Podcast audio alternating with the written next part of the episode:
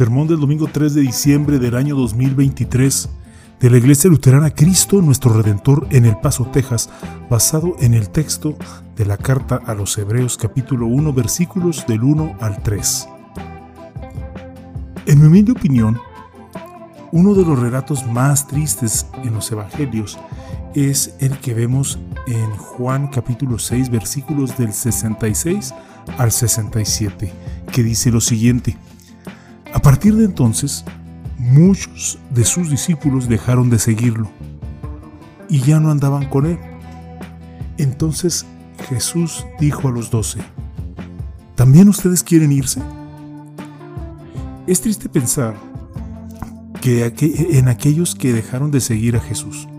Es triste pensar por qué dejaron de, seguir a Jesús.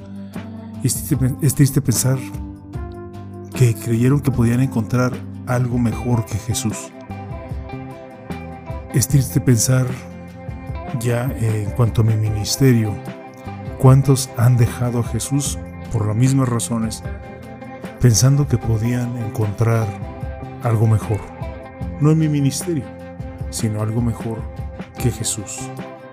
Y en ese contexto es, es que la carta a los hebreos fue escrita inspirada por el Espíritu Santo los judíos que se habían convertido a Cristo en aquellos días estaban sometidos a una gran presión para dejar a Jesús y volver al judaísmo para supuestamente volver a algo, algo mejor, y, pues, al menos eso pensaban.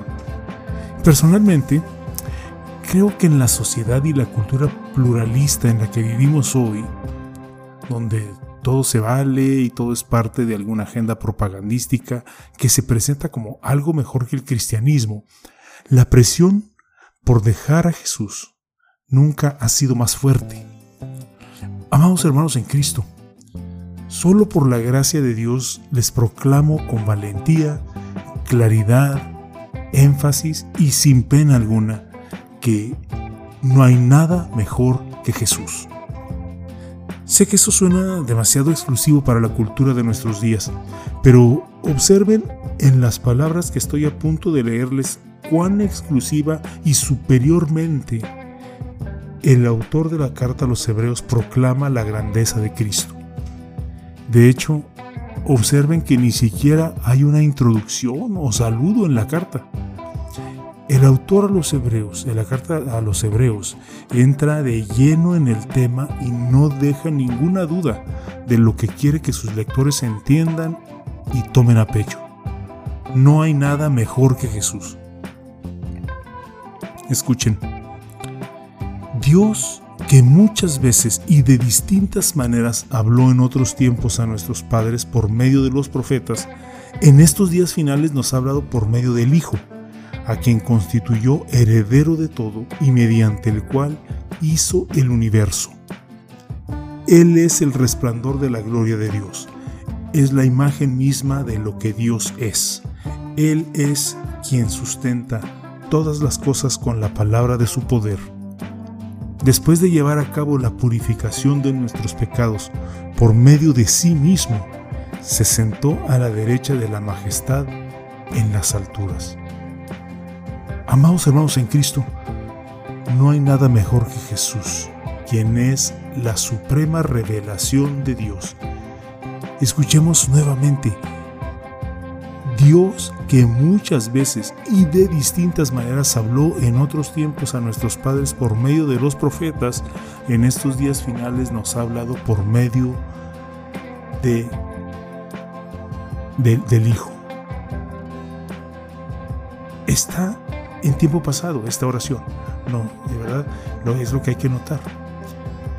El tiempo verbal de la frase nos ha hablado por medio del Hijo está en pretérito, Y no es distinto a cuando como padres les decimos a alguno de nuestros hijos cuando este o esta nos cuestiona y les contestamos, ya dije o he dicho.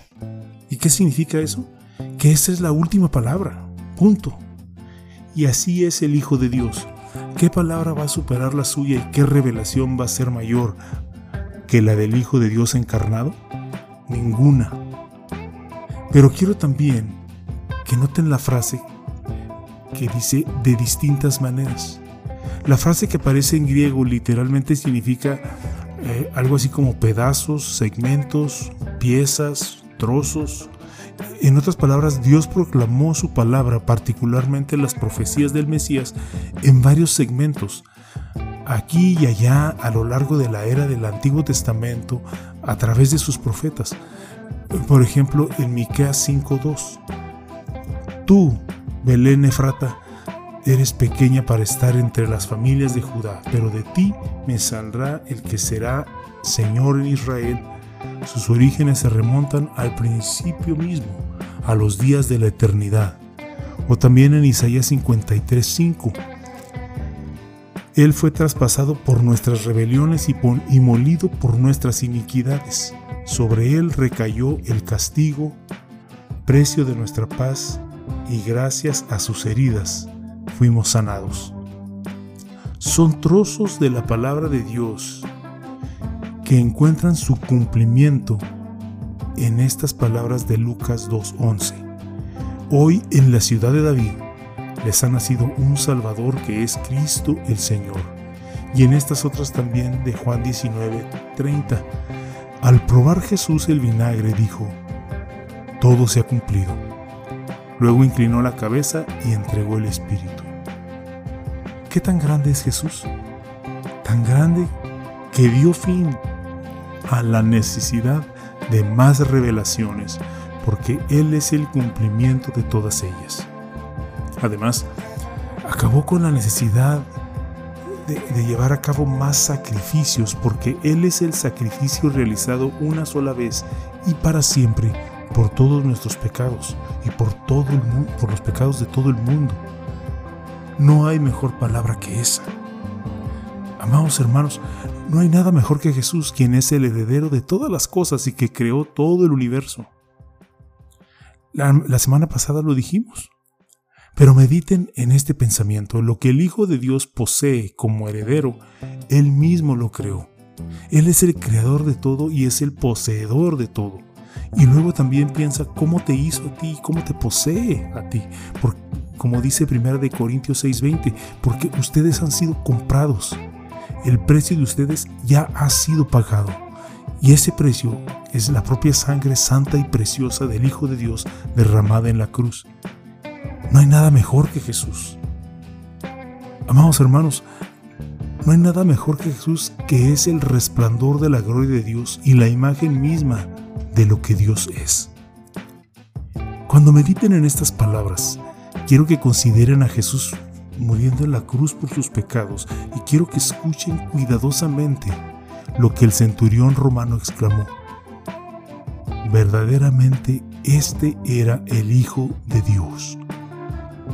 Y tres días después, quiero también que escuches con atención lo que dijo Tomás, quien dudaba.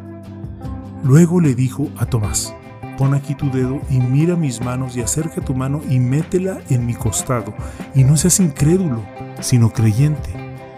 Entonces Tomás respondió y le dijo, Señor mío y Dios mío. Amados hermanos, nuestro Salvador crucificado y resucitado es Dios mismo. Reflexionen seriamente sobre ello. No hay nada mejor que Jesús. No hay nada mejor que Jesús, que sostiene todas las cosas con su poderosa palabra. Vimos esto la semana pasada también, recordando el viejo himno, Él tiene el mundo entero en sus manos. Pero reflexionemos en lo poderosa que es realmente la palabra que sale de la boca de Jesús, como en Marcos 4, 39. Jesús se levantó y reprendió al viento y dijo a las aguas, Silencio, a callar. y el viento se calmó y todo quedó en completa calma. Jesús dijo, quiten la piedra. Marta, la hermana del que había muerto, le dijo, Señor, ya huele mal, pues ha estado ahí cuatro días. Y habiendo dicho esto, clamó a gran voz, Lázaro, ven fuera. Y el que había muerto salió. Esto lo vemos en el capítulo 11 de, Juan. Y amados, amados hermanos en Cristo, esta es la misma palabra poderosa que los llamó a ustedes cuando estaban muertos en pecado y fueron revividos por aquel que está lleno de gracia y lleno de verdad. No hay nada mejor que Jesús. Y no hay nada mejor que Jesús quien llevó a cabo la purificación de nuestros pecados. Quiero que te concentres en esta frase, sustitución penal porque así es como el Hijo de Dios proveyó la purificación por tus pecados. Penal, la, palabra penal en este caso significa pena o castigo. Y sustitución, pues ya sabemos que es en lugar de alguien. Hermanos, el creador y sustentador de todo es también su sustituto por el pecado, lo que significa que el Padre castigó a su Hijo en lugar suyo derramó su ira sobre su hijo en lugar suyo. Abandonó a su hijo en lugar de abandonarlos a ustedes.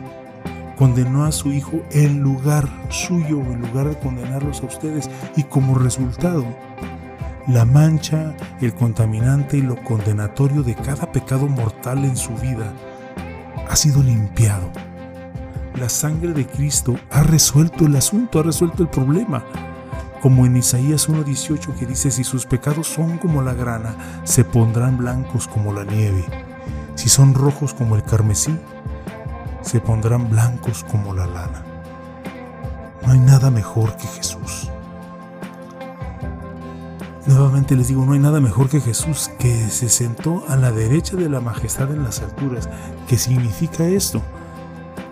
Sentado a la diestra de Dios en el cielo, el que esté Jesús ahí sentado reivindica todo lo que Él ha hecho por ti. No hay nada mayor o no hay mayor imagen de grandeza que podamos imaginar.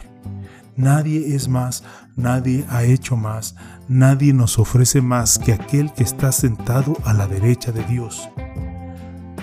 Muchos discutirán quién es el GOAT que son las siglas en inglés de la frase que es el más grande de todos los tiempos. Y esto eh, especialmente se aplica en cuanto a los deportes. Por ejemplo, en el béisbol es Hank Aaron o Willie Mays. En el fútbol americano, John Montana o Tom Brady. En básquetbol, Michael Jordan o LeBron James. En el fútbol, eh, Maradona, Pelé, Cristiano Ronaldo, Lionel Messi. Incluso, mientras hago estas preguntas, ustedes en sus, en sus mentes están pensando en otros nombres de los cuales podrían argumentar que son más grandes según la opinión de cada uno. hermanos míos, ¿entienden esto? ¿Entienden que cuando se trata de la salvación, no hay discusión sobre quién es el GOAT? ¿Entienden que no hay nadie mejor? entienden que no hay ningún otro nombre bajo el cielo mediante el cual podamos alcanzar la salvación. Él es aquel que bajó del cielo para salvarte. Cuando Jesús les preguntó a los doce, ¿también ustedes quieren irse? Simón Pedro le respondió, Señor, ¿a quién iremos? Tú tienes palabras de vida eterna. Y nosotros hemos creído y sabemos que tú eres el Cristo, el Hijo del Hijo del Dios viviente. Por la gracia y el poder de Dios, tú sabes y crees quién es y lo que es Jesús. Así que oro y ruego a Dios que hayas llegado exactamente a la misma conclusión que yo. No hay nada mejor que Jesús. Amén. Y que la paz de Dios que sobrepasa todo entendimiento, guarde sus corazones y sus pensamientos en Cristo Jesús. Amén.